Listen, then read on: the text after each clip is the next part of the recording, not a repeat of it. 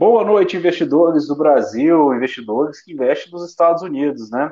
É um prazer estar aqui com vocês hoje. Hoje, dia 9 de outubro de 2022, a gente vai falar um pouco mais para vocês sobre a semana dos REITs. Aquela dinâmica básica aqui, onde eu vou comentar aqui sobre o que mais caiu, o que mais subiu. Cidane vai falar aqui de dados bem interessantes né, de macroeconomia para a gente. E principalmente, a gente tem dois REITs ali que a gente vai detalhar um pouco mais ali porque do comportamento deles. Um é o Real Income, que acho que todo investidor que começa nos Estados Unidos é quase lei ter ele na carteira. O outro que o investidor brasileiro gosta muito também, que é o Medical Properties, o código dele é o MPW. Então, se você investe nesses REITs, fica com a gente aqui até no final, porque vai ser bem interessante. Antes de mais nada, se você ainda não conhece o nosso site, clique lá no nosso site e se inscreva, www.centraldorate.com.br. Lá tem blog para vocês, tem muitas é, coisa bem interessante. Então, você ainda não conhece o nosso site, clica lá e conheça. Antes de mais nada, boa noite, Sidênia. Boa noite, Ismael. Boa noite a todos. Sejam todos bem-vindos. É um prazer estar aqui com a gente hoje. A Sidênia vai falar mais da macro aqui, né? Boa noite a todo mundo que está aqui com a gente, né? Vai ser um prazer estar aqui com vocês hoje. Vamos falar aqui como é que foi o mercado essa semana. Essa semana eu acho bem interessante porque é, o que vocês estão vendo aqui na tela, basicamente, né? É, em roxo ali é o VNQ, tá? VNQ, para quem não conhece ainda, acho que muita gente que está chegando é, nos Estados Unidos ainda começa a investir no, no, VNQ, porque ele é o ETF de REIT ali, né? É, e o que a gente está vendo ali em roxo é o VNQ, é o ETF dos REITs, gente, na semana. O que a gente está vendo em azul ali é o S&P 500 através desse, do SPY, e em laranja seria o QQQ, que é o ETF ali da, das, principalmente empresas de tecnologia, né, da Nasdaq. A gente veio com o S&P 500, teve uma performance positiva, né, de 1,5%. A gente vê que o QQQ teve uma performance também positiva de 0,6%, mas os REITs tiveram uma performance negativa de 3,4%, uma queda. E aqui está um dos pontos mais importantes que, ao meu ver, o investidor tem que entender ao se posicionar um ETF, né? É como que ele compõe a carteira dele. Já fizemos um e-mail para vocês, né? É, inclusive está lá no blog do nosso site, para quem não recebeu, pode acessar lá no blog que fala sobre isso. Que é o risco oculto de um ETF, né? Que às vezes a gente analisa o ETF só por taxa de gestão, é, só pelo setor que ele se posiciona, não, mas a gente tem que analisar o conjunto total do ETF, principalmente como ele faz a ponderação do seu índice. No caso do VNQ especificamente, ele tem um peso muito grande em REITs de tecnologia. Quando eu digo REITs de tecnologia, eu estou falando aqui de REITs de data center e REITs de infraestrutura visto que a American Tower, o maior REIT hoje listado na Bolsa dos Estados Unidos, é um gigante, né? Quase 120 bilhões ali de dólares em market cap. E quando o ETF faz o balanceamento da sua carteira, ele pega aquele REIT que tem o maior valor de mercado, dá um peso maior. Então a American Tower vai ter cerca de 8 ou 9% dentro da carteira do VNQ. E assim segue relação. A gente tem o segundo maior REIT, que é o Prologis, também, que tem um peso grande. Mas quando a gente pega os 10 maiores REITs, cinco são REITs de tecnologia. Isso muda muito o perfil dos REITs, que é o que a gente tinha lá em 2012, 2013, por exemplo, que era só os famosos tijolos e argamassas, o padrão que a gente tem hoje. E aí, com base nisso, a gente começa a compreender por que, que o ETF, aqui no caso do VNQ especificamente, ele teve uma performance é, ruim comparada ali com é, com o resto né, das empresas de tecnologia. A gente vai falar um pouco mais de macro, a Cidene vai comentar aqui para nós, mas aqui entra de entendermos a performance do setor. Né? Vamos lá, vou tirar eles aqui da tela, e aqui a gente vai ver o VNQ, né? Vamos lá, deixa o VNQ para a gente em roxo ali. A gente coloca Chromecast, Equinix e Digital Realty, né? Deixa eu carregar o nosso gráficozinho aqui. Muito bom, né? Olha só, né? A gente vê aqui, aí eu sei que às vezes o gráfico é um pouco cheio para vocês, de novo, na semana, né? A gente vê que o VNQ, ele caiu 3,4%, mas a gente teve o maior REIT, que foi a American Tower, caindo 9,35%. Por isso que a American Tower é um REIT que está na nossa watchlist, lá da nossa carteira recomendada, mas ainda não está lá, tá? É porque a gente precisa analisar o cenário macro. A gente sabia aqui que esses REITs ainda tinha é, tinha chão ainda para cair, eles ainda tem mais, tá? Não chegaram ali no fundo do poço ainda não. Mas falando especificamente aqui só dos editores de telecomunicação, a gente vê isso, né? Claramente, o maior REIT do mercado hoje, a American Tower, caindo 9%, e Croncaston aqui em azul, que é o terceiro maior REIT, cai no 7,06%. Aí é lógico, como eles têm uma ponderação muito grande dentro do índice, é natural que eles puxem o índice ali para baixo. E foi isso que aconteceu aqui essa semana. Por que, que acontece isso, tá, pessoal? A gente tem que entender que o mercado é de expectativa, novamente, isso não aconteceu nada de extraordinário, a empresa não está falindo, nada do tipo, mas eles acabam tendo um valuation um pouco mais elevado. E quando a gente tem valuation aqui, em momentos de estresse, é comum a gente ver esses REITs caindo. Mas, olha só para a gente ter uma ideia. Desde que eu acompanho Equinix, por exemplo, eu nunca vi ele com o valuation que ele está hoje. Hoje ele está com PAFFO, Equinix a gente não olha FFO, mas é o AFFO, de 19 vezes. E olha que eu acho que ele ainda pode cair mais esse PFFO dele aqui. E vai cair muito através do preço, né? não necessariamente do FFO, que ele está tendo uma tendência de alta há algum tempo e apresentando ali sempre é, uma valorização, um crescimento maior do seu FFO do que o mercado às vezes espera. Mas o preço caindo, a gente vê o PFFO caindo do REIT. Mas hoje ele ainda está acima da média do mercado dos REITs, que é 16 vezes. Mas a gente tem que lembrar que são empresas de tecnologia. Quando a gente fala de American Tower, aí sim a gente vai olhar o, o FFO especificamente, né?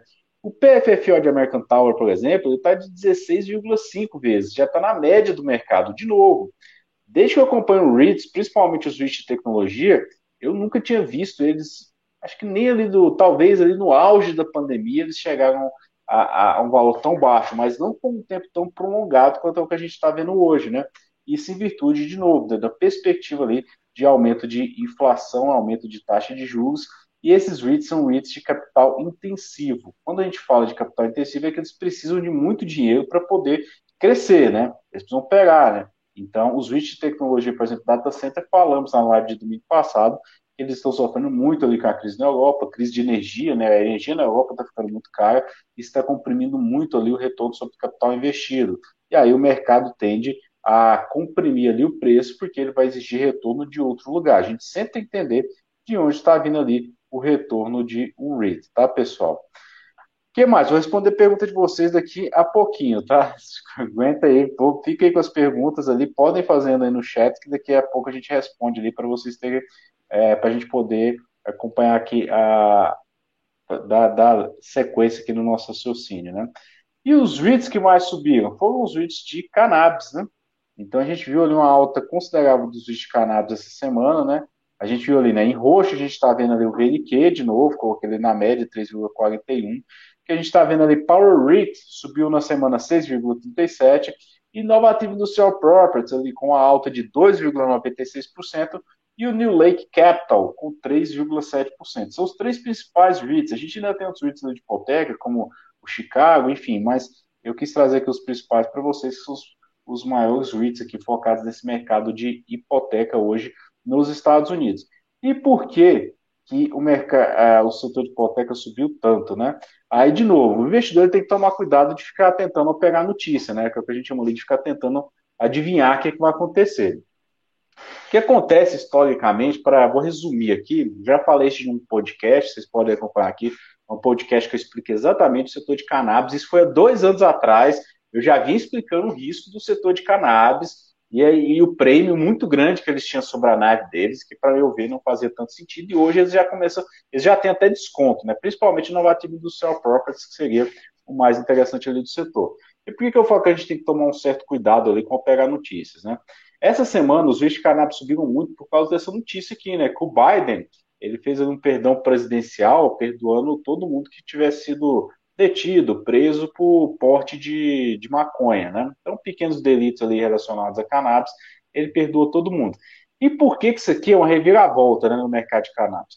Aí a gente tem que entender o histórico. O Biden, ele começou a carreira política dele lá no final dos anos 80, começo dos anos 90, é, e ali no começo dos anos 90, principalmente com Clinton, né, foi aquela política de tolerância zero, onde ele desprendiu todo mundo, por, enfim, era tolerância zero que o Clinton tinha, e Biden, no Senado americano, foi um dos grandes defensores ali da, de, dessa punição mais rigorosa. Então, Biden nunca foi, um, apesar de democrata, ele nunca foi um defensor muito ferrenho é, de políticas mais liberais, né, em relação a liberais comportamental, aqui falando, né. E com isso, não se esperava que Biden fosse defender esses projetos de cannabis. Ele nunca foi contra, porque a grande, a grande base política dele é essa, mas ele também nunca foi um ferrenho defensor. com essa notícia aqui, o que se espera é que o Biden vai, de, talvez, faça mais campanha para a legalização da cannabis. Agora, a gente tem uma eleição no Congresso americano, né, que é a renovação do legislativo, que se chama de eleição de meio de mandato, e com isso, é, o Senado hoje, principalmente, está rachado no meio, ele é meio a meio, metade republicano, metade democrata, e se tem no Senado hoje a legalização da cannabis, né? Então, eu sei que todo mundo fala, né? A cannabis é legalizada nos Estados Unidos? Sim, é legalizada nos estados americanos. A gente tem ali três estados que ainda é, não é legal. Por exemplo, ali que é o é, Nebraska, o Kansas e é, Idaho. Então, são esses três principais estados. O resto, praticamente tudo é, legalizou a cannabis. Só que pelo fato da cannabis ainda não ser legalizada em âmbito federal, se você montar uma empresa de cannabis, de cultivo de cannabis, por exemplo, na, na Califórnia, você pode montar, só que você não consegue empréstimo nos bancos, então se capitalizar fica muito difícil. E aqui entra a sacada dos REITs, principalmente no Novativo Industrial Properties, que ele adquire no, através de um modelo de contratos, contratos chamado Sale and Leaseback, os imóveis desses operadores de cannabis. Então ele vai lá, compra o imóvel e o operador continua ali usando o imóvel, né, em contratos muito longos. Então, o que seria uma taxa de juros passa a ser, de certa forma, um aluguel ali. Né? Então, é, esse modelo de operação aqui dos REITs de cannabis oferece um retorno muito grande para eles. Quem entende um pouco mais sobre a métrica cap rate, cap rate seria a taxa de capitalização, né? então um imóvel, por exemplo, você vai ter um cap rate de 6%, 7% seria um cap rate alto, esses REITs de cannabis conseguem 12, 14, New Lake Capital consegue taxa de juros de 24%, então isso oferece um retorno muito grande. Por um lado é bom, por um lado é ruim para o REIT, né? Se a Safe Bank Act for aprovada agora no, no Congresso americano, isso permite com que novos entrantes é, passem a operar ali no mercado, né? Principalmente os bancos que estão loucos para poder é, operar no mercado de cannabis. É porque, como eu falei, a taxa de juros é altíssima nesse mercado aqui, e aí o lucro é bem alto para as instituições financeiras. Mas, por outro lado, a gente tem ali que eu chamo a faca de dois legumes, né? É, a gente tem muita emenda, principalmente de democratas, emendas assim, totalmente esdrúxulas para aprovar essa Safe Bank Act. Como, por exemplo, é, eu vou pegar uma, uma, emenda que eu li que eu achei assim, que, de certa forma, inviabiliza. Então, por exemplo, se um banco emprestar o dinheiro para um operador de cannabis, ele tem que ter uma cota para determinadas pessoas, entendeu? Então, por exemplo, vai ter que ter uma cota para a pessoa que é pobre, vai ter que ter uma cota, para a pessoa que é negra, você vai ter que ter cotas. Isso, a gente sabe que banco, o principal é avaliar o grau de risco que ele tem ali para que ele está emprestando. Se você for obrigado a emprestar para uma pessoa por determinada, é, enfim, é, ou por cor de pele, ou por cota racial, por exemplo, você acaba tendo problema, né? Porque a instituição financeira acaba ficando ali é, amarrada, e aí é lógico, ela vai cobrar uma taxa de juros altíssima, ou senão ela não vai nem fazer esses empréstimos aqui. Não existe dinheiro de graça em lugar nenhum. Então vamos ver como vai ficar essas emendas aqui dos democratas na, na hora de aprovar essa Safe Bank Act. Mas, querendo ou não, isso foi bem produtivo ali, né, para o setor de cannabis, porque mostra agora que o presidente Biden está ali engajado, né, em aprovar essa legislação aqui de, de, de cannabis. Isso é o que eu quis falar um pouco mais aqui para vocês, dos dois setores que mais caíram, os dois setores que mais subiram. Depois aqui a gente vai comentar aqui para vocês alguns REITs que estão na nossa watchlist e alguns que estavam entrando e agora vai até sair aqui, né? Mas isso aqui foi importante para a gente ter uma ideia de como o setor de cannabis é, ele, ele caiu muito esse ano, né? Assim, a gente teve ali os REITs, por exemplo, com Power caindo quase 80%, e agora eles voltaram a subir mais por questão de notícia, tá? Isso não muda os fundamentos, assim, eu sou bem sincero com vocês, isso não muda absolutamente nada no meu valuation aqui com os REITs, mas isso mostra que a gente tem sim Innovativo Industrial Properties como um REIT ali que está na nossa watchlist para Value Invest, mas que a gente precisa ter, ter, nós precisamos ter dados mais concretos de como vai ser essas emendas ali dos democratas na hora de aprovar essa lei. Certo, Sidéria? Falei um pouco mais aqui dos REITs que mais caiu, os que mais subiu. Vou é, responder aqui daqui a pouco o pessoal aqui. E agora eu vou deixar a Stênia falar um pouco mais de macro, tá? E aí a gente volta aqui com vocês para falar de é, para falar da, de Power Rate e Real Income. Certo, Stênia? Fica com você. Certíssimo. É, boa noite a todos. Essa semana, não só essa semana, né, mas a gente vem aqui ao longo dessas lives, é uma preocupação geral, né, de, de que o mercado ele está consistentemente em queda. A gente consegue perceber aí que o mercado, vários REITs estão chegando, não só REITs, como diversos outros ativos estão chegando aí às suas mínimas das últimas 52 semanas. Amanhã vai, so, vai sair um e-mail para o pessoal comentando como que isso pode impactar os REITs.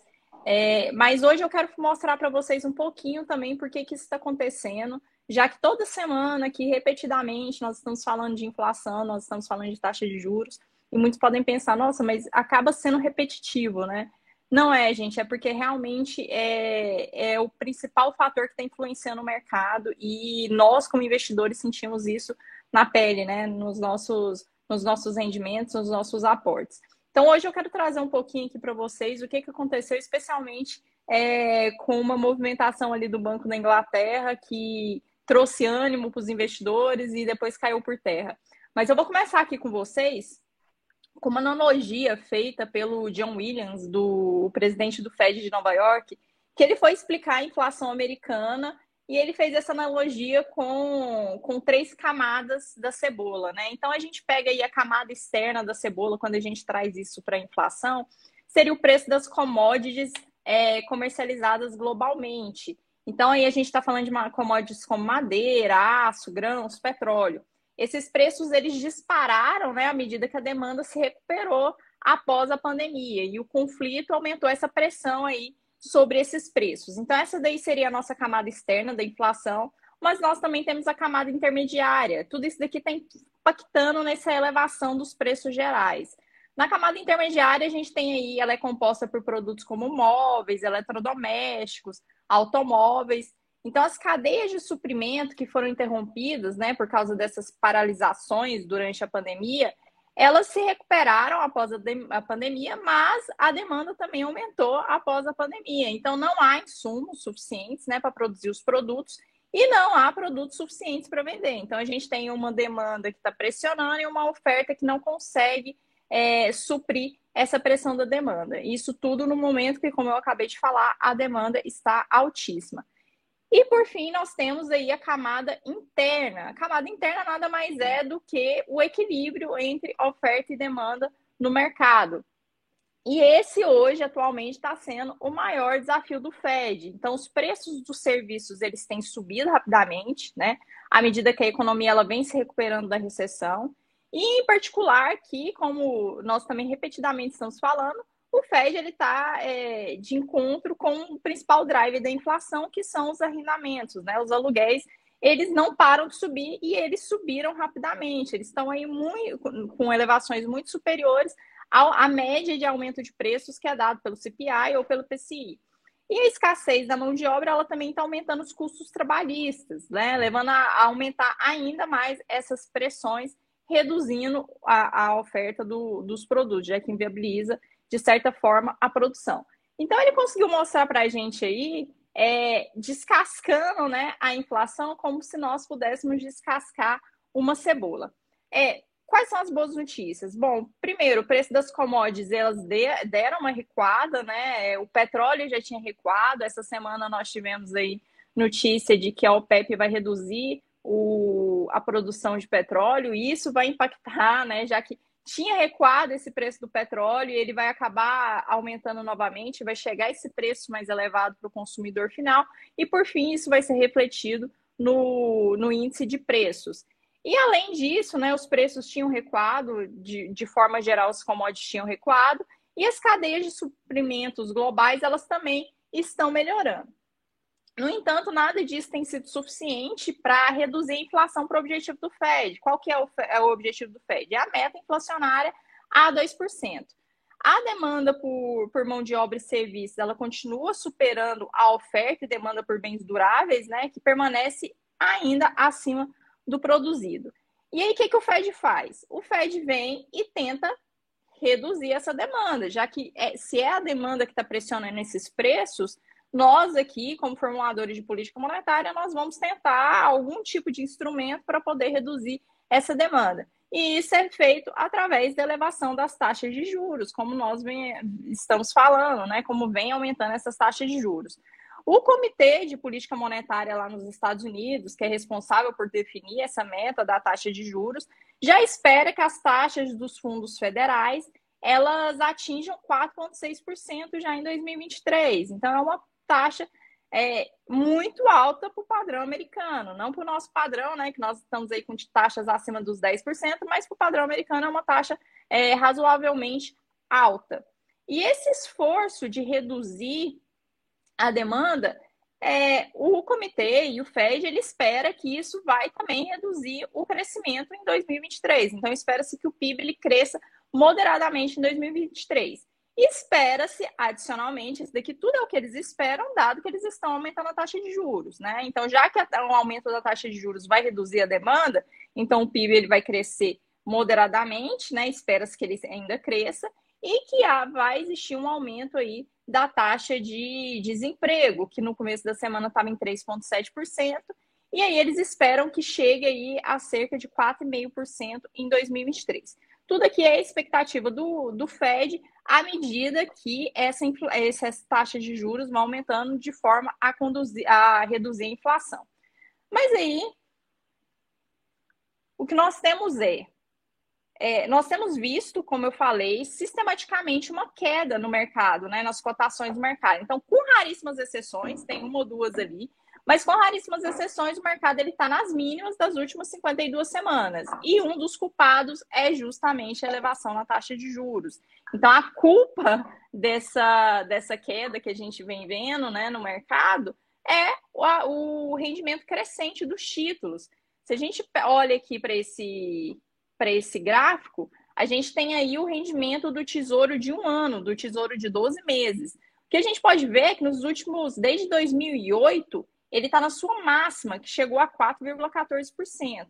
E qual que é o impacto disso, gente? A gente está falando aqui de, de um ativo que ele tem o um risco mínimo. À medida que aumenta a taxa de juros e aumenta o rendimento desse, desse ativo com taxa com risco mínimo, as pessoas, os investidores, eles acabam se deslocando para esse tipo de mercado e tirando, né, reduzindo a sua exposição para o mercado de ações. Então, esse aumento da taxa de juros, ele é talvez o maior fator que impulsiona essa redução no apetite dos investidores por ações. Como eu falei, esse rendimento ele está em uma das suas máximas que a gente pode ver ele desde 2007, se eu não me engano, e chegando aí superando a 4%. E segundo o relatório de Goldman Sachs, embora muitos investidores eles tenham reduzido a sua exposição, né, a ações neste ano, essas alocações elas ainda permanecem historicamente altas. O que, que isso significa? Significa que ainda tem muito espaço para cair. Então, se a gente viu que o mercado está nas mínimas, o que a gente pode esperar é que o mercado possa reduzir um pouco mais. Então, nesse relatório, eles falam que tanto os fundos de rede quanto os fundos de multos, eles permanecem altamente expostos a ações em relação à década passada. Até as, o, os investimentos individuais das famílias estão ali nos percentis mais altos quanto à sua exposição a ações. Então, à medida que essa taxa de juros vai aumentando e o rendimento dos ativos é, com riscos menores aumente, essa exposição das pessoas vai, vai reduzir né, o mercado de ações e a gente pode ver aí uma queda ainda maior nesse mercado. Então, o que vem preocupando os investidores aí, que são as quedas sistemáticas, eles podem persistir à medida que essa taxa de juro aumenta. Bom, mas aí. É, por que, que eu falei do Banco da Inglaterra, né? Bom, já tem uns seis meses que a gente vê aí que o mercado em Wall Street tem baixa e as ações aí já caíram para cerca de 25%. E uma pergunta que, que nós podemos fazer é: será que nós chegamos ao ponto de inflexão? Será que agora é o limite é, inferior, né? Será que já caiu tudo que podia cair? Agora a gente vai começar haver uma, uma, um aumento.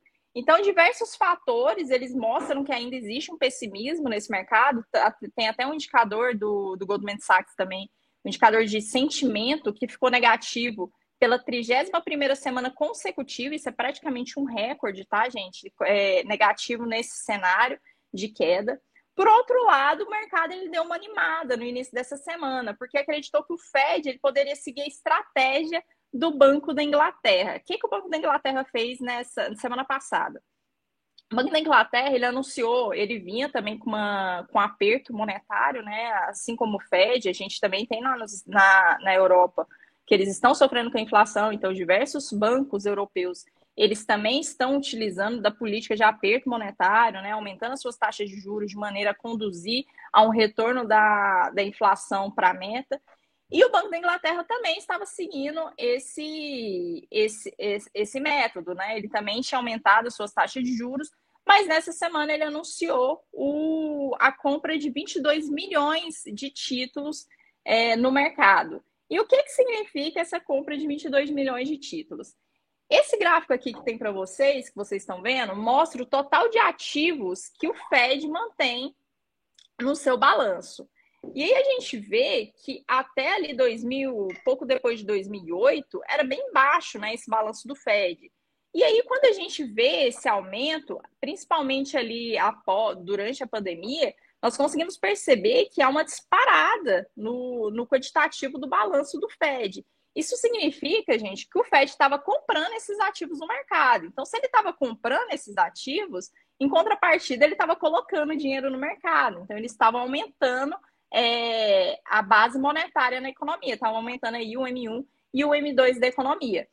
Recentemente, o Fed vem mostrando que ele começou no início, né? Ele, ele deu um pontapé ali no seu aperto quantitativo, então começou ali uma redução, mas ainda assim o balanço do Fed está ali na máxima, tá quase próximo a 9 trilhões de dólares no seu balanço. O que o Banco da Inglaterra fez foi isso. O Banco da Inglaterra ele vinha com um aperto e ele resolveu reduzir o seu aperto é, comprando esses títulos no mercado, esses 22 milhões de títulos no mercado. E o mercado americano pensou: bom, se o Banco da Inglaterra está fazendo isso, está reduzindo esse aperto monetário, por que, que o banco fez isso, gente? Porque ele, ele percebeu que essa, esse aumento da taxa de juros, esse, esse aperto monetário, ele estava impactando negativamente na economia. Então, o crescimento econômico estava sofrendo devido a esses fatores. Então, os investidores pensaram que talvez o Fed poderia é, seguir né, a mesma linha, dado que nós tem, temos visto aí também um crescimento trimestral do PIB que está negativo. Espera-se que nesse terceiro trimestre novamente mostre negativo e que nós tenhamos realmente uma recessão nos Estados Unidos. Então foi isso, o mercado se animou essa semana, imaginando que talvez o, o Fed também é, começasse aí com uma política de afrouxamento quantitativo. Mas o presidente do Fed do, do, de Nova York, o, Fred, o John Williams, ele, é, ele enfatizou né, que não, que vai continuar e invocou essa taxa de juros a 4,6% ali até 2026, 2023, desculpa.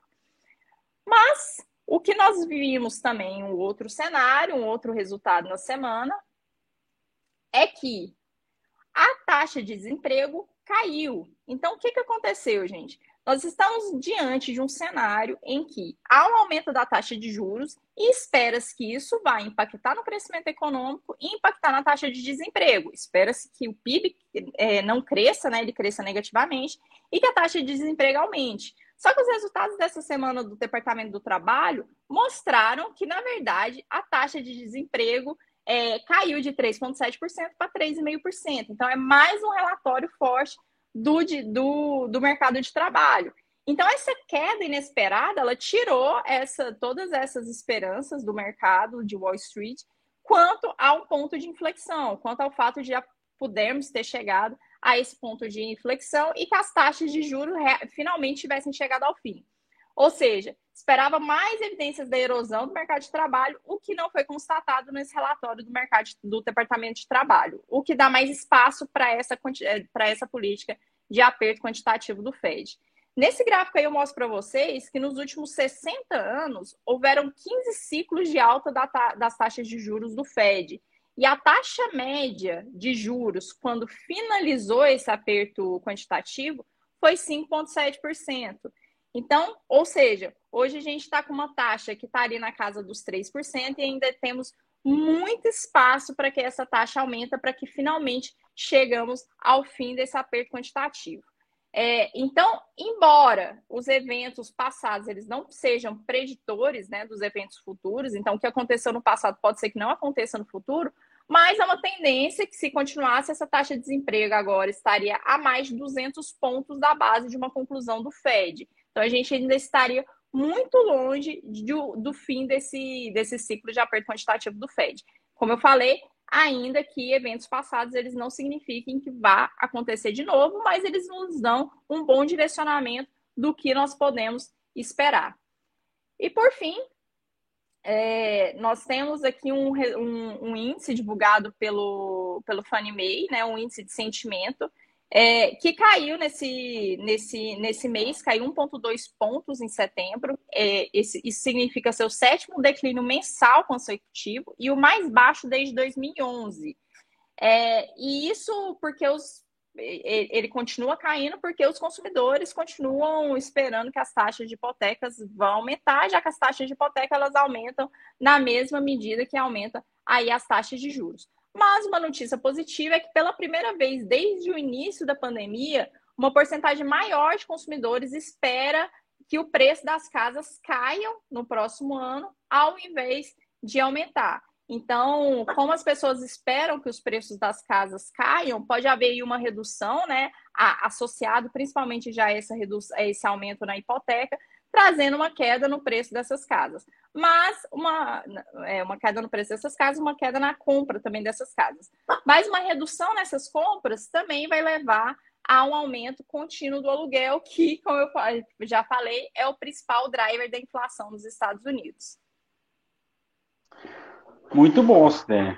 Finalizou, a Sidney finalizou bem ali, falou bastante ali pessoal, né, como que a gente tem essa perspectiva ali.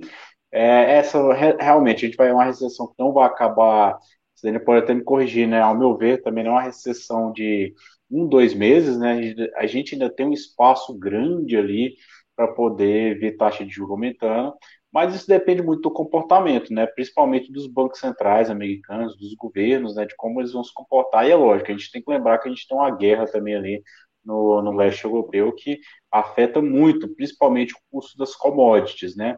E a gente tem o inverno chegando ali, se aproximando do, da Europa, e o custo da energia lá está bem alto, né? Já tem fila lá em posto de gasolina na França, não sei qual é a situação dos franceses lá especificamente, mas isso pode afetar bastante ali o, os custos para os próximos trimestres, né? Deixa eu responder aqui o pessoal, Daniel. Deixa eu ver se tem pergunta para você, para mim que a gente vai respondendo, uhum. depois a gente volta aqui que eu vou falar para vocês de Realty Income e MPW aqui. E eu já vi que tem pergunta até de MPW também, né? É, pessoal, aqui, boa noite a todos aqui, né? Antes de mais nada, né? tem até a pergunta do Pedro, né? Sobre o MPW, despencando bastante. Estaria quantos por cento da nave? Deixa eu dar uma olhada aqui, Pedro, na, nossa, na minha tabelinha aqui. Eu não, não olhei ela aqui de cor, né? Mas quem lá da. Quem, tá, quem tem acesso lá ao nosso site, lá que tem essa assinatura da carteira, tem lá MPW lá. Vou até olhar aqui no site aqui para a gente ver aqui, ó. MPW hoje ele estaria, estaria com desconto de cerca de 47% na sua neve. Então, é um desconto bem grande, mas vocês vão entender que a hora que eu explicar MPW, porque que neve ela não é o não é o final do valuation, não é porque tem um desconto que a gente deve comprar, não, tá? É, Medicina pergunta aqui, né, se puder falar um pouquinho de GR. Sim, GR é um fundo interessante da CBR, é bem legal ele, tá? Assim, é, é um fundo ativo, então, assim, mais eles acabam entregando ali, para quem gosta de investir em fundo, eu acho bem interessante GR. Depois eu vou fazer um vídeo de GR, Medicina. Depois me cobra lá no, no Instagram lá que eu vou fazer. Esse aqui é bem lembrado. É um fundo bem interessante, né? É, aqui o Pedro fala de novo, pica maior parte da dívida de LPW é fixa, e que os aluguéis serem ajustados pela inflação, não seria um bom indicativo? Seria, mas não é só isso que a gente analisa, tá? Então tem muito de fator. Por isso que eu falo aqui que não é um fator único que a gente analisa, né? Não é porque é, tem uma dívida controlada, enfim, tem um desconto na neve que você deva comprar. Pelo contrário, né? Você tem que analisar com muita cautela quando você vê é, reluzindo demais, né? Quando você vê lá que está reluzindo demais, tem que tomar um cuidado, né? É, o Marcos pergunta, né? O que você acha de MAIN? Marcos, MAIN não é um REIT, MAIN é um BDC, né? Que é Business de de Development, Deve Development Company, que seria uma empresa de desenvolvimento. Eles têm algumas regras específicas. Eles funcionam ali como se fosse um investidor, investidor anjo, assim. O limite para um BDC, ele pode investir em empresas que têm até 250 milhões de valor de mercado. A maioria é capital fechado, a gente não consegue analisar muito bem o balanço. Nesse momento que a gente está vivendo aí de risco muito elevado de taxa de juros, a gente está vendo isso principalmente nos REITs de cannabis, tá? E é muita empresa pequena, muita startup, taxa de juros aumenta, o custo de capital dessas empresas aumenta, a maioria delas vai, vai, vai falir, o mercado vai varrer elas. quando a gente fala de main, por exemplo, a gente consegue analisar muito bem ali quem são as empresas que eles estão investindo. Então, assim, quem consegue ter esse tipo de acesso ali ao balanço das empresas que têm investimentos, eles têm cobertura, está indo bem, aí sim, mas é, o, é, essas BDCs elas foram inventadas nos anos 90 porque é, esse modelo de investimento ele era comum para investidor profissional. Aí o mercado americano abriu as BDCs para permitir com que investidor comum pudesse também investir, mas eu acho que é, às vezes é um risco que a gente não consegue nem analisar. Não é nem que eu estou falando mal ou bem, mas é difícil analisar, então complica bastante, né? Fabiano fala aqui, ó, gostei muito dos relatórios, parabéns. Obrigado, Fabiano. Ainda vai vir os relatórios mensais e a gente está preparando para vocês as watchlists ali, que são os vídeos que vão entrar em watchlist, que não necessariamente é recomendação ainda, mas que a gente está de olho neles ali para entrar na carteira recomendada, tá? O Jeff pergunta se os mortgages vocês consideram arriscados que investe em FII de. Eu não entendi ali o final, mas enfim. É isso, assim. Eu não vou falar do FII de, de, de hipoteca, não, é FII de, de, papel, né, que tem no Brasil, porque se você consegue analisar uh, os papéis que estão sendo ali lastreados do teu dividendo, tá tudo certo. Os vistos de hipoteca, a maioria deles a gente não consegue analisar, não é palpável, né? Então, quando a gente fala de um REIT, por exemplo, de Rotten Income, que eu vou comentar aqui, eu sei de onde está vindo o dividendo. O dividendo está vindo lá do Walmart, o dividendo está vindo do Dollar Tree. Então, a gente sabe quem são os inquilinos, a gente consegue ter acesso aos balanços, a gente consegue ver a saúde financeira, e a gente consegue ter segurança se aquele dividendo vai ser pago ali ao longo do tempo. Quando a gente fala de REIT hipoteca, é complicado, principalmente nesses momentos de muita volatilidade de taxa de juros, eles vão sofrer bastante. E, principalmente, a gente não consegue analisar profundamente, porque são bilhões de dólares ali lastreando essas hipotecas. Né? Por mais que a gente fale que tem garantia de FNB, que é o que acontece com a GNC, é, tem outros, né? o NLY também, tem muito é, hipoteca ali lastreada com garantia de FNB e de FedMac, mas não é muito palpável, ao meu ver, as análises. Tá? Então, assim, é um dividendo que é complicado da gente analisar ao longo do tempo. É... Deixa eu ver aqui mais, né? De novo, aqui o, Jeff pergunta, seria mais arriscado? Seria mais ou menos isso, né? Eu, eu não vou falar que é mais arriscado o FII de papel, porque, de novo, né, eu não analiso os FIIs de papéis. Então, se, se você tem um analista que consegue analisar bem eles, talvez faça sentido, né, para o modelo brasileiro. Mas para os Estados Unidos, eu acho bem complicado pela falta de. É, não, não, é muito palpável, né? É, o Jonah pergunta, né? Nesse período ainda faz sentido manter um aporte periódico mensal seria interessante estudar uma pausa, redução, pois os riscos, como dito, tem espaço para cair? Então, Jonah, verdade é, como a Sinerne mostrou, tudo muda numa canetada de um banco central desse, entendeu? Então, é, é complicado. Então, assim, a gente não sabe onde é o fundo do poço, ninguém vai acertar, por mais que tenha um oráculo né, do mercado financeiro, ninguém sabe aonde vai ser ali, vai quicar e vai voltar. Então, o que eu acho mais sensato é a gente fazer aportes periódicos. Mas, como vocês viram, principalmente na montagem da nossa carteira recomendada, que a gente viu lá, né? Pode entrar lá no centraldorit.com.br, vocês vão ver que a gente presume muito por uma carteira mais defensiva nesse momento que a gente está vivendo, tá? Então, nossa carteira hoje é bem mais defensiva. A American Tower, por exemplo, está na nossa watchlist, mas a gente precisa ter uma luz no fim do túnel ali para a gente poder ele entrar realmente dentro do nosso portfólio recomendado, né? O Roberto fala que né, eu aportei em REITs para receber dividendos, né? Vou aproveitar para aportar os dividendos no título de renda fixa por enquanto. Então, os REITs, a grande vantagem dele é essa, que eu falar para vocês, né? É o que acontece com o título de renda fixa. A analogia aqui é um pouco parecida, né? A verdade é que nesse momento de queda que a gente tem hoje, a gente tem REIT com dividend yield que talvez a gente vai ver de novo daqui na próxima crise só. Então, por quê? Porque a cotação cai, o yield sobe, só que é muito REIT bom com yield alto. Então, a gente tem REIT ali com yield de 6, 7% que, é, sinceramente, fora de uma crise, você não vai ver esses REITs com esse dividend yield todo. Então, é, essa é uma das vantagens que a gente tem nos REITs, né? É um dividend yield elevado, né? É, Aqui o Rodrigo pergunta, né? Root Comp seria uma boa de aporte? Sim, Rodrigo, a gente tem nosso relatório lá, Root Comp está dentro da nossa carteira lá. Eu vou explicar um pouco para vocês aqui sobre Root Comp, para o pessoal entender, né? Que, que, quem que é Root Comp. É, para quem não é, quem está lá na nossa carteira já deve ter lido o relatório de Root Comp, está bem detalhado. A gente explica basicamente de onde vem o retorno, qual o nível de risco que a gente tem, como que a gente pode esperar o comportamento dele nesse momento excessivo. Mas para quem não conhece, o Rotencom é esse, né? A letra, código de negociação dele é só a letra O. Muita gente se apega ao Rotencom, principalmente pelo fato de ele pagar o dividendo mensal, né? Eu acho que isso é totalmente relevante. Dividendo mensal ou trimestral não deve entrar de modo algum em peso na análise, tanto é que não entra na nossa análise, tanto faz se o REIT paga mensal ou trimestral. Isso é mais psicológico do que realmente é, vai garantir segurança de que aquele dividendo vai ser pago. Mas que não, o Root Common é um REIT que faz pagamento de dividendo mensal, varejo, triple net lease, ou seja, o inquilino é responsável por seguro, manutenção e imposto, e aí ele tem grandes inquilinos, como a gente vê ali, né? É, como Walmart, enfim. Ali está a sequência de inquilinos deles, né? É um REIT que não tem só imóveis dentro do setor de varejo, ele tem uma porcentagem até considerável, de quase 20% de imóveis dentro do setor industrial também. É, a base de inquilino dele é bem diversificada ali, né? É, como vocês podem ver ali, né? Tem diversos inquilinos, FedEx, 7-Eleven, Dollar General, enfim. É, e ele é um REIT bem interessante, porque tem 27 anos consecutivos ali, crescimento de dividendo. Quando a gente fala de um REIT de qualidade, um dos fatores que pesa para nós é a segurança no pagamento do dividendo, tá? Então, se você é um investidor é, que está montando a sua carteira para sua mãe, para sua avó, para sua tia, para você mesmo, e você quer um momento de recessão ali, a gente sabe que o mercado é 20 ciclos, a gente sempre vai ter uma recessão em um momento ou outro, mas no momento em que a cotação cai, você quer ter segurança que o dividendo vai continuar sendo pago.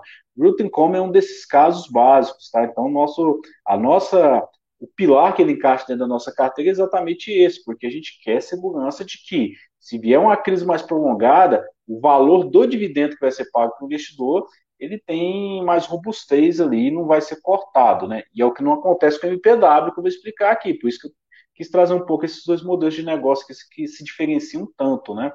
No caso de Income, a gente tem essa garantia ali que os dividendos vão ser pagos ali ao longo do tempo, né?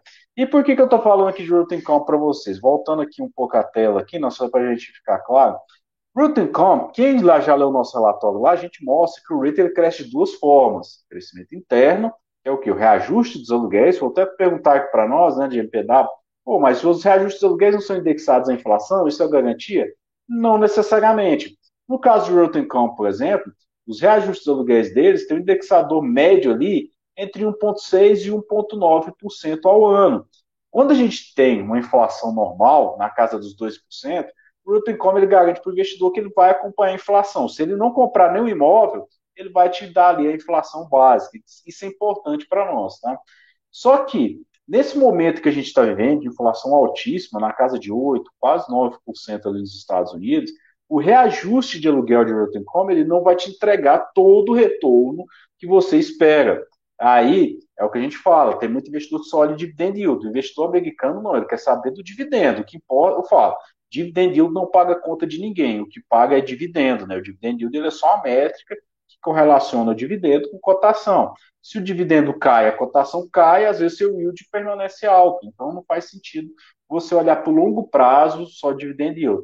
Então, investidor, a gente quer olhar se você tem capacidade de pagar esse dividendo. E principalmente crescer. Eu tenho como cresce os dividendos há 27 anos consecutivos, consegue entregar ali essa segurança né, nos dividendos pagos, mas ele depende de crescimento externo. Ele depende de novas aquisições, comprar novos imóveis, né? Rotencom, no começo do ano agora, ele tinha dado o pipeline de desenvolvimento dele, a intenção de comprar imóveis na casa de 5 bilhões de dólares. Agora, nesse terceiro trimestre, ele bateu isso, 5 bilhões de dólares. Então, eles já aumentaram o apetite dele para 6 bilhões de dólares agora no final de 2022. A gente espera, inclusive, que ele ultrapasse isso, que chega ali na casa dos 7 bilhões de dólares. Por que isso aqui é importante para nós investidores? Pelo fato de Rotten ser um dos poucos REITs que tem nota de crédito A, ele mesmo com a taxa de juros aumentando nos Estados Unidos, ele consegue manter o seu custo de capital mais baixo do que os seus pares ali do mercado, que não tem uma nota de crédito tão elevada. Com isso, ele consegue fazer aquisições e aí ele consegue ter um spread, que é a diferença entre o seu custo de capital, às vezes o custo de emissão de dívida, e o cap rate daquele imóvel ali, que hoje no setor de varejo gira ali na casa de 6,5%. Então, com um custo de capital baixo, na casa de 3,5%, 4%, ele está conseguindo entregar no crescimento externo um spread tão elevado quanto o REITs como Essential Properties. Só que Essential Properties ele tem um risco de inquilino, então a gente vai pesar segurança e retorno. Essential Properties tem um risco de seus inquilinos, que a gente já mostrou na nossa live aqui, né? Mas Root Com tem uma segurança maior dos seus inquilinos. Por isso que o Root Com acaba, acabou performando um pouco melhor. E aí eu sei que você deve estar se perguntando, pois, meu, mas o Root Com está caindo, né? Se você ver, ele é um dos REITs que mais segurou aqui na, no ano, né? Deixa eu colocar aqui o Root Com para a gente ver aqui. Aqui está o Root Com aqui na semana, né? Os cinco dias aqui. A gente viu ali que é o 0,29, mas quando a gente olha ali o VNQ, a gente vê que o VNQ caiu cerca de 3,41%, né? E por que, que o Rotten Comp segura mais? Segura mais exatamente por segurança. Quando você quer um rate no, momento de, de caos que a gente está vivendo agora né, no mercado, você corta a segurança, o flight quality. E aí o mercado corta o Rotten Comp, né? Mas o Rotten Comp vai se manter, por que, ele não sobe, né? Então, eu não sei no momento que o mercado subir, não, de novo, se a taxa de juros nos Estados Unidos sobe, eu vou colocar aqui no year, year to date, né? Qual, é o, qual é o ativo com o menor risco que a gente tem hoje, né? aqui, vou colocar aqui no original aqui, seria a taxa aqui. Esse aqui é a taxa, o yield ali do, do tesouro de 10 anos, tá? Então hoje está em torno de 3,83%. Para onde você corre? Você vai correr para o título do Tesouro Americano, é natural, né? Tesouro Americano, até eu vou para o título do Tesouro Americano, sou bobo. Então o mercado cai a cotação, título do Tesouro Americano sobe. E aí onde você vai exigir isso? Você vai exigir lá do Dividend yield do Rotencom. Deixa eu jogar aqui o dividend yield aqui, deixa eu ver se fica legal esse gráfico. Não, fica muito tumultuado aqui para a gente ver. Colocar só o dividend yield aqui de Rotencom. Pronto. Não, dá para ver dos dois aqui. Pronto, fica legal de ver aqui. Olha só, acontece isso. Título do Tesouro Americano em laranja sobe, hoje está em 5,9, hoje está em 3,83%, e a gente vê ali o Rotencom, o, o dividend yield dele também subindo. Só que, para o dividend yield subir, se o dividendo não está subindo demais, é porque a cotação caiu. Então, com a taxa de juros nos Estados Unidos, a tendência desse, desse yield aqui da taxa de juros nos Estados Unidos, principalmente do Tesouro de 10 anos subindo, a gente pode esperar que o yield de Root Income vá subir.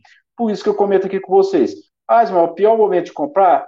Não, porque, novamente, quem compra Root Income hoje talvez vai ter um dividendo de quase 6%, você não vai ter mais nos próximos anos. Então, o yield desse REIT vai ficar sempre na casa dos 4%, 3%, quando a taxa de juros nos Estados Unidos permanece ali abaixo de 1%. Então, é, de novo, por que, que é uma oportunidade histórica? Porque diferente do Cicorp, que ela pode cortar os seus dividendos completamente, um REIT desse não pode cortar, porque ele tem a obrigatoriedade de pagar pelo menos 90% do seu lucro líquido tributável na forma de dividendo. Então, não pode zerar o dividendo do dia para a noite, tá? Então, isso que a gente tem que olhar aqui quando a gente olha esse tipo de REIT aqui. De novo, quando a gente falando aqui sobre.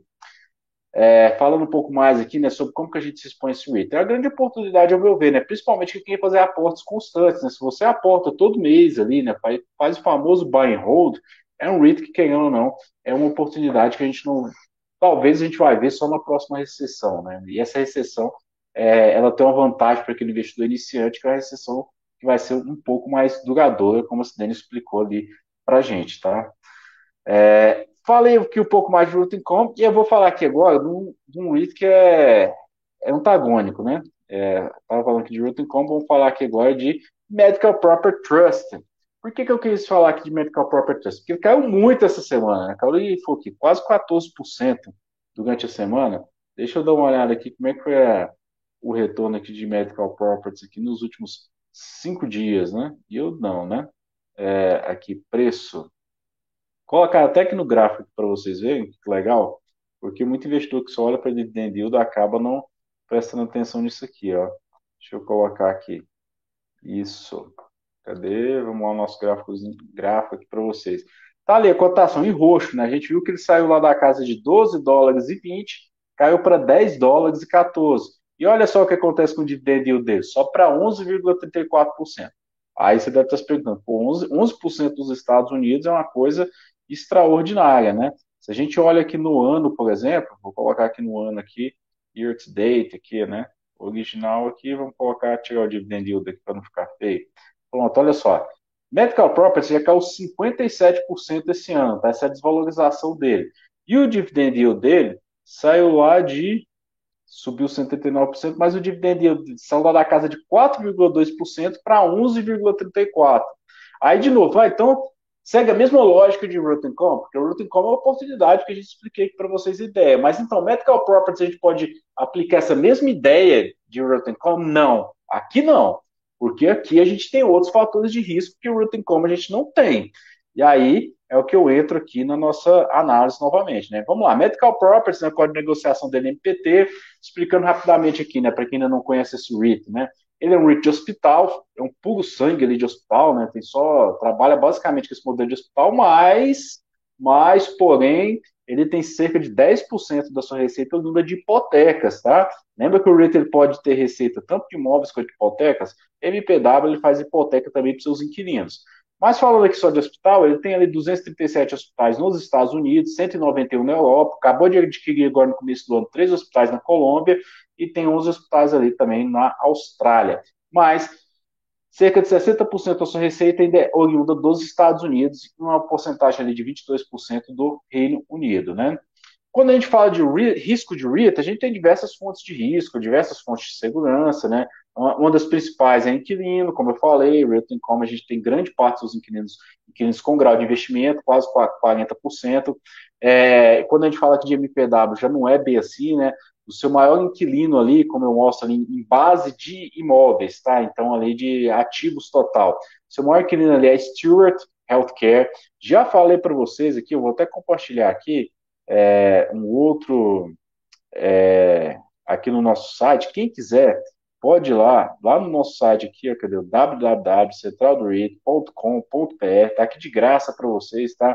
É, é, vocês têm lá todo acesso aqui a, ao nosso site, mas você vê aqui em blog. Aqui em blog a gente publica todos os e-mails que a gente escreveu aqui para vocês. E tem um aqui, ó, no cantinho aqui, ó, Medical Property Trust, tá? Eu publiquei isso aqui em dezembro agora, do dezembro de 2021, dezembro para janeiro, eu publiquei, expliquei a fonte de todo o risco que a gente tem em MPW ali, por que, que ele caiu, expliquei principalmente aqui seus inquilinos, que é Stewart Healthcare, enfim, é, leem lá que vai estar bem bacana lá, e aí vocês comparam com a live aqui hoje. Quando a gente mostra ali para vocês, ele, Rotten.com é lógico, não é bobo, o MPW não é bobo, né? O que, que eles fazem aqui? Eles publicam os inquilinos dele, que é a Stewart aqui. A Stewart é uma empresa de capital fechada, é difícil que a gente não tenha acesso ao balanço deles, então isso já, já muda muito ali. A gente sabe que eles têm um índice de cobertura de aluguel ali baixo, na casa de 1,5 a 2, isso é que o MPW mostra ali para os investidores. Mas quando eu publiquei essa análise lá em dezembro agora de 2021, eu falava que a MPW precisava diminuir a sua exposição a esse, a esse inquilino, que é Stewart. E realmente, ele vinha vendendo imóveis de Stewart para comprar outros, é, outros tipos de hospitais. Só que não é bem o que a gente vê, né? A gente vê ali que Stewart, o mercado que ele tem, por exemplo, na Flórida, ele aumentou de 5,8% para 6,2%, né? Quando a gente olha ali em Utah, né, permaneceu. Olha em Massachusetts, que é a maior exposição deles, 5,1 se manteve, né? Então, assim, todas as regiões, eles acabaram se mantendo. Em base de aluguel, o que a gente vê de novo, né? Eles aumentaram a base que eles tinham de exposição, a Stewart, em Utah. Ali eles aumentaram a base de exposição que eles tinham de receita na Flórida, que saiu de 1,5 para 6,3.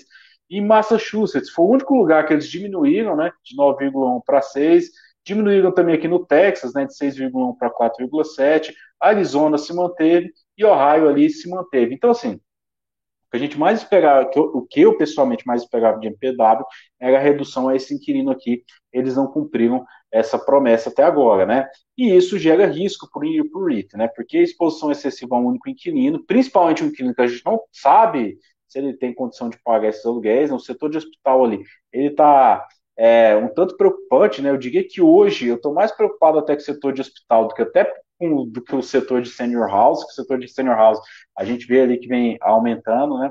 A gente vê aqui que no, no, no na semana, né? De novo, né? A gente está comparando ali a semana, a gente vê que VNQ caiu 3,4%, mas MPW caiu 14%. Vocês vão entender que por quê, né? De novo, a mesma lógica, né? De dividend yield. Vocês vê que a cotação cai, o yield dispara. Então, é, é, natural, já que os dois têm correlação. E aí, por que, que o MPW caiu tanto essa semana? Pela falência dos seus inquilinos, né? O Pipeline Health entrou com pedido de falência, né? É, essa semana, na terça-feira. E aí, lá no processo de falência, eu fui lá dar uma olhada, né, no, nas justificativas, né? A empresa tem que apresentar lá. Eles falavam isso, né? Que uma das grandes dificuldades que eles têm hoje é o custo de mão de obra e suprimentos disparados, né? Diminuição da capacidade de gerar receita e atraso no pagamento de vários planos de saúde para serviço de atendimento a pacientes críticos, né? ou seja, de atendimento é, ao paciente dele. Eu quis trazer aqui no, no tradutor só para vocês verem, né? críticos já prestados, ou seja, é, aqueles é, atendimentos que a pipeline já fez, eles não estão conseguindo receber dos planos de saúde, né? É, de acordo com o comunicado anunciado ali no pedido de falência deles. Então, eles estão com problema o quê? Mão de obra aumentou muito, né, nos Estados Unidos, principalmente no setor de healthcare, aumentou demais o custo de mão de obra, a inflação de mão de obra no setor de saúde é, é, uma, é quase que o dobro da inflação da mão de obra média do serviço. É, MPW, apesar de ser uma, uma, posição bem pequena que eles têm pipeline, nem aparece no balanço deles, né, tá dentro daqueles outros lá, acabou entrando com pedido de falência. E o que que os analistas falam? Eu vou entrar, eu vou falar aqui do que os analistas nos Estados Unidos falam e que a gente tem que tomar cuidado também com a análise que a gente lê. Eles falam o seguinte: pô, se pipeline ele trabalha com um modelo de contrato chamado com modelo de contrato net lease, onde o inquilino é responsável por seguro, manutenção e imposto. A partir do momento que a pipeline entrou com pedido de falência, ela não vai mais pagar a manutenção do imóvel, ela vai deixar o imóvel vazio. E aí o REIT, além de é, não receber os aluguéis, ele passa a ter uma despesa.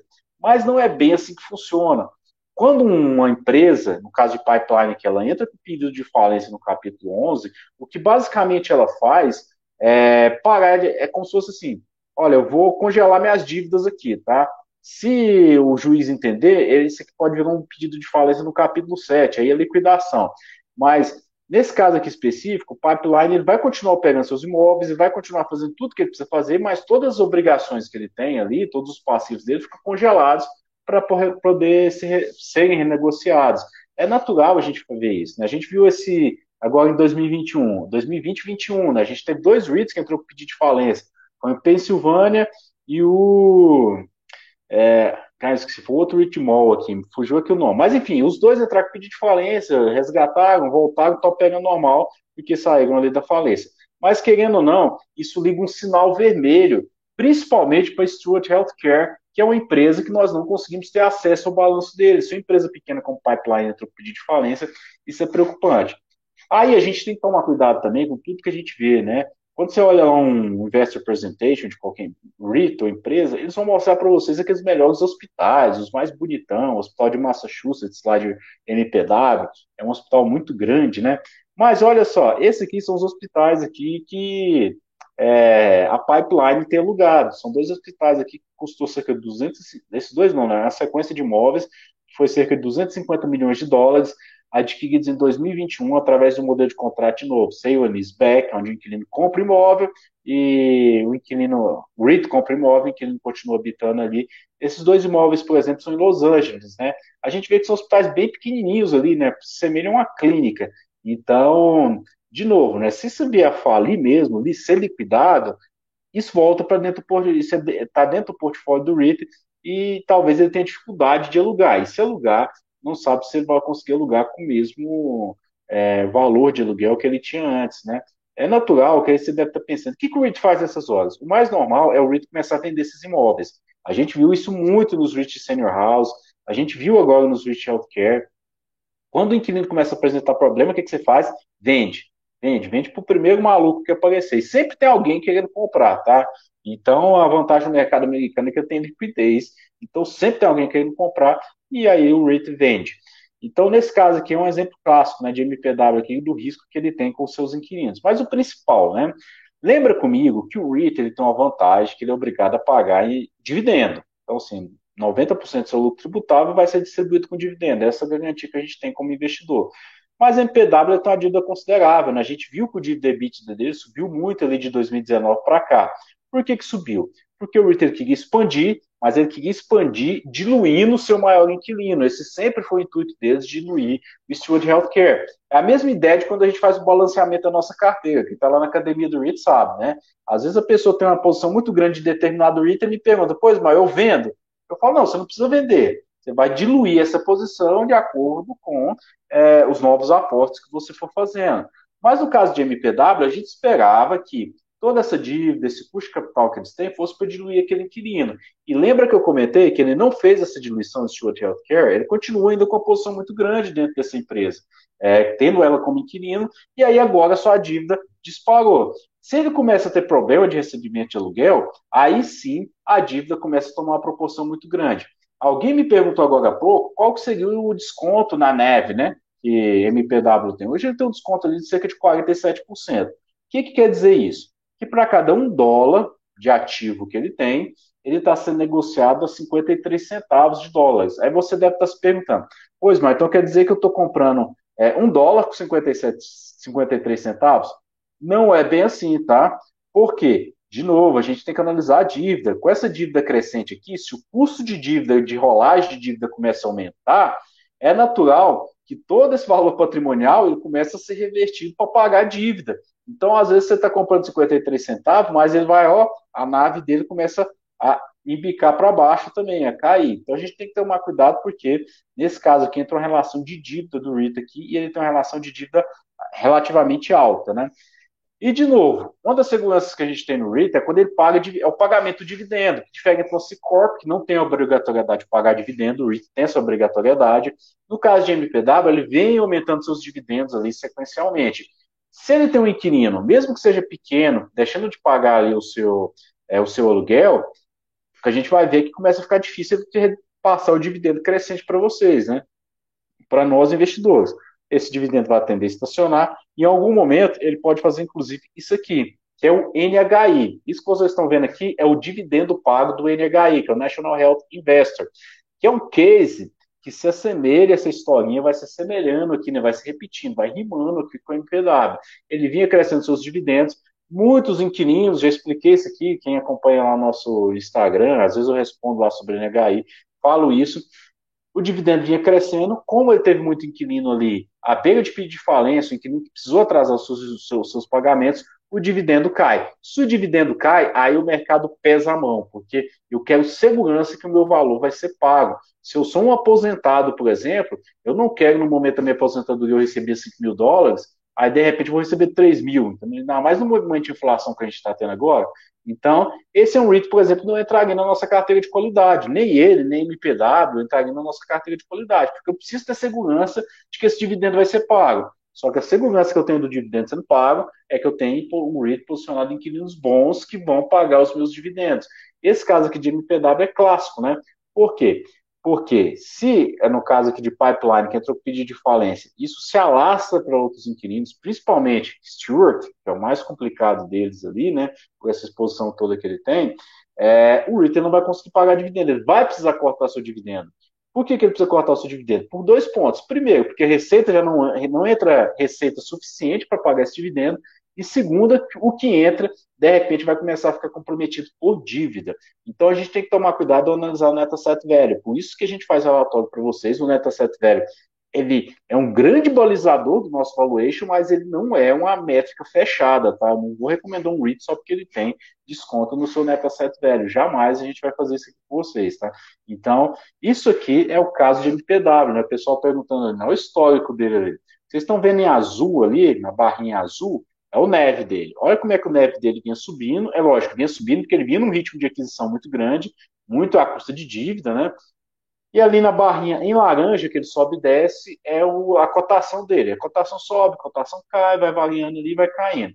Olha, as barrinhas ali em vermelho e azul, seria o prêmio e o desconto. Em alguns momentos ali, chegou até quase 50% de prêmio. Por quê? Porque o mercado estava disposto a, a, a pagar caro, porque esperava que ele fosse crescer muito. Agora a gente está no momento ali de recessão, é lógico, o custo de dívida aumenta, a gente sabe que o REIT não vai conseguir manter é, o ritmo ali, né? Então, é toda aquela diluição que a gente esperava em Stewart, talvez vai demorar mais para acontecer, e aí agora a cotação dele cai e ele fica com desconto. Mas, de novo, né? É uma oportunidade? Sim, dentro da carteira de velho, investe é o que MPW entraria na nossa carteira, né? Até dentro da nossa watchlist. Mas, enquanto eu pessoalmente não puder ver aqui uma perspectiva de diluição de Stewart, né? Porque o que MPW vinha prometendo em 2021 para nós, principalmente dentro da análise que eu fiz, até agora em 2022 não se cumpriu muito, né? Eles diluíram só o portfólio de Massachusetts, mas o resto a gente não viu ali é, eu pessoalmente não vi uma mudança tão drástica quando eu falo aqui de MPW para vocês. Quem quiser acompanhar mais, de novo, né, entra lá no nosso site www.central do REIT, lá tem a análise que eu fiz em dezembro e o que, que eu esperava dele, né? Então vocês vão poder ver e dar essa comparada aqui, assistir a live aqui novamente, é, que aí vocês vão poder compreender mais. É, certo, pessoal? Certo, deixa eu responder aqui o pessoal aqui, né? É, antes de falar aqui sobre as respostas aqui. Alguma opinião sobre Life Storage? Muito bom, né? Um dos melhores REITs que tem hoje, né, no setor de self-storage. Para mim, ele é o número, não é que é o número 3, né? Quem acompanha a nossa carteira sabe que a gente avalia o REIT de acordo com a perspectiva, mas para de crescimento, ele segue o número 2 ou 3 ali do nosso portfólio, tá? É muito bom o Life Storage. É... Stag também é um bom para esse momento que a gente está vivendo. Sim, a gente tem um relatório lá de Stag, lá na nossa carteira recomendada, é muito, muito bom, mas é, o que pesa nele é a estrutura de dívida dele. Né? A dívida nem é tão alta assim, mas a estrutura de dívida pode pesar nos próximos três anos. Então a gente vai ver ele com a cotação um pouco mais deprimida nesses próximos três anos, mas em compensação a gente vai receber muito através do dividendo, né? É da onde a gente pode esperar o retorno do REIT, né? É, boa noite, finalmente explicação. Obrigado, Antônio, né? É, atualiza o podcast da Central do REIT. Sim, amanhã já está lá, tá, Antônio? Amanhã já, a gente já coloca lá para vocês, lá nosso podcast, lá no Spotify, quem quiser acompanhar. Quem estiver ouvindo, às vezes vai ver aqui no Spotify, né? A venda de três hospitais no estádio Connected foi um bom negócio. O Hernani perguntando exatamente isso, Hernani. A gente até postou essa notícia lá no nosso canal do Telegram, a venda dos três hospitais que eles vieram fazendo, exatamente porque é um inquilino que está com um grande problema de pagamento de aluguel. Então, se você observar, ele vendeu exatamente para o inquilino. Então, um contrato saiu no SBEC de 20 anos que eles tinham, é, e agora eles fizeram essa venda ali para poder, para poder diminuir a exposição que MPW tinha nesse, nesse modelo de contrato que eles tinham ali em Massachusetts. Né? Pode lembrar que a MPW começou muito ali né, em, em Massachusetts. A Beer Crave ali também né, deu recomendação de venda neles ali. Então, a gente tem que tomar um certo cuidado quando a gente olha esses REITs aqui por isso, né? Que mais aqui? Deixa eu perguntar aqui, né? Pode comentar o motivo da cotação de ONL estar tão deprimida, né? Como ficam os vencimentos de contrato esse ano, ou só em 2022? A gente já fez uma live sobre o NL, tá, Victor? Depois digitei o NL, que eu expliquei lá também, mesma coisa ali, uns 30 minutos explicando o NL. É, ele está precisando vender muito imóvel, modelo de contrato net lease, então, assim, é, modelo de escritório, onde se aluga ali laje corporativa, no caso do ONL, ele aluga o prédio inteiro, para uma corporação, mas ele tem muito contrato vencendo nos próximos três anos. Então, quase metade dos seus contratos vence nos próximos três anos, é uma quantidade grande de 2022 e 2023. E escritório a gente já sabe que está sofrendo, né? Por isso que a gente olha lá Boston Properties. Boston Properties tem um modelo de contrato bem mais longo, então ele ainda tem espaço ali é, a menos que a crise dure 10 anos, que é o que a gente não espera que aconteça, ele ainda tem espaço para recuperar. Coisa que o NL já está bem mais atrás, né? Ele precisa correr atrás e mais urgente, e aí ele está vendendo seus imóveis, né? É, vamos lá. E o setor de varejo, que não é net lease, como está se comportando nesse cenário incerto? Aí, eu até falo muito mas se quiser comentar, pode comentar também. Aí depende muito do, do espaço né, que ele tem para crescer. Hoje, os REITs que estão na nossa watchlist ali, né, não é recomendação, tá? Mas a gente tem CTO, a gente tem Region Center, tem mais ali que não é net lease, tá? Setor de shopping, a gente vai ter Region Center, PECO, Philip Edson também, o PSCO, inclusive faz pagamento de dividendo mensal, mas como eu falo, isso é relevante na nossa análise. É, que mais? Simon Property Group também, que é um gigante do setor, né? setor de varejo ele acompanha a taxa de juros. Taxa de juros sobe, a gente vê que o varejo cai, e aí, quando a taxa de juros voltar, o setor de varejo volta a subir. Isso é natural em qualquer lugar do mundo, até no Brasil acontece isso também. Quer comentar alguma coisa, Cidane? Não, Isabel, só lembrar, lembrar não, mencionar que essa semana a gente tem resultados importantes, nós temos o, a divulgação do CPI, né? E a gente vai poder ver aí, fazer todas as nossas previsões, se essa taxa de juros cai, sobe, mas, e ver como o mercado se comporta com o resultado, né? Se vier aí uma inflação um pouquinho acima do esperado, vocês podem esperar aí uma queda, uma nova queda no mercado, no mercado financeiro. Muito bom, é por isso que a gente está de olho nos resultados. Esse DN é sempre ali focado, trazendo análise macro aqui brilhantemente para a gente, né? Pessoal pergunta, TRNL está no watchlist? Sim, mas valuation ainda bem alto, bem esticado, né? Tanto ele quanto o Rexford são excelentes, mas o valuation é esticado, né? E aí, Gabriel perguntou aqui as vendas de MPW, né? Sim, ele está vendendo imóveis, como eu expliquei para vocês, né? Inclusive, os fundos aqui estão posicionados em shorts com ele, exatamente pelas vendas dos imóveis que a MPW vem se vem realizando agora, e três que eles fizeram agora em Massachusetts, né? Quem quiser acompanhar lá no nosso Telegram, tá, pessoal? A gente postou lá, deixa eu ver, só olhar aqui, ver que dia. Foi exatamente na sexta-feira aqui, ó. Eu postei que eles venderam três, três imóveis ali, né, pra, da, da Prospect, né? E aí, imóveis exatamente que eles tinham é direito de recompra, e aí eles decidiram exercer esse direito de venda para prospecto ali, para poder se desfazer, né? De novo, às vezes é difícil quando a gente tem empresa, tem posicionário, é a mesma coisa da história da BDC aqui que eu falei para vocês. A gente não consegue analisar é, muito bem ali o que, da onde está essa aquela receita do REIT é segura, né? Então, às vezes a gente precisa confiar no, no que o REIT está falando. Eu não confio em, Entendeu? Eu falo que eu não confio nem na minha sombra, porque quando falta luz a tela me abandona. Então, nos REITs é a mesma história. Eu, a gente vai fundo aqui para saber se a receita daquela, daqueles inquilinos ali é segura. Por isso que vocês viram aqui dois modelos de negócio completamente distintos. Realty Income a gente sabe que ele tem uma receita muito mais segura, ele pode não entregar todo o crescimento que a gente quer, né? É no curto prazo, mas a fonte de o dividendo dele é muito mais seguro do que o de MPW. Então, assim, isso que a gente tem que saber balancear e ter a expectativa certa dentro do nosso portfólio, tá, pessoal? É... Espero que vocês tenham gostado aqui da nossa live, que a gente vai respondendo mais aqui para vocês. E fica isso, Dênia. Um abraço aí e uma boa semana. Um abraço a todos. Um abraço, pessoal.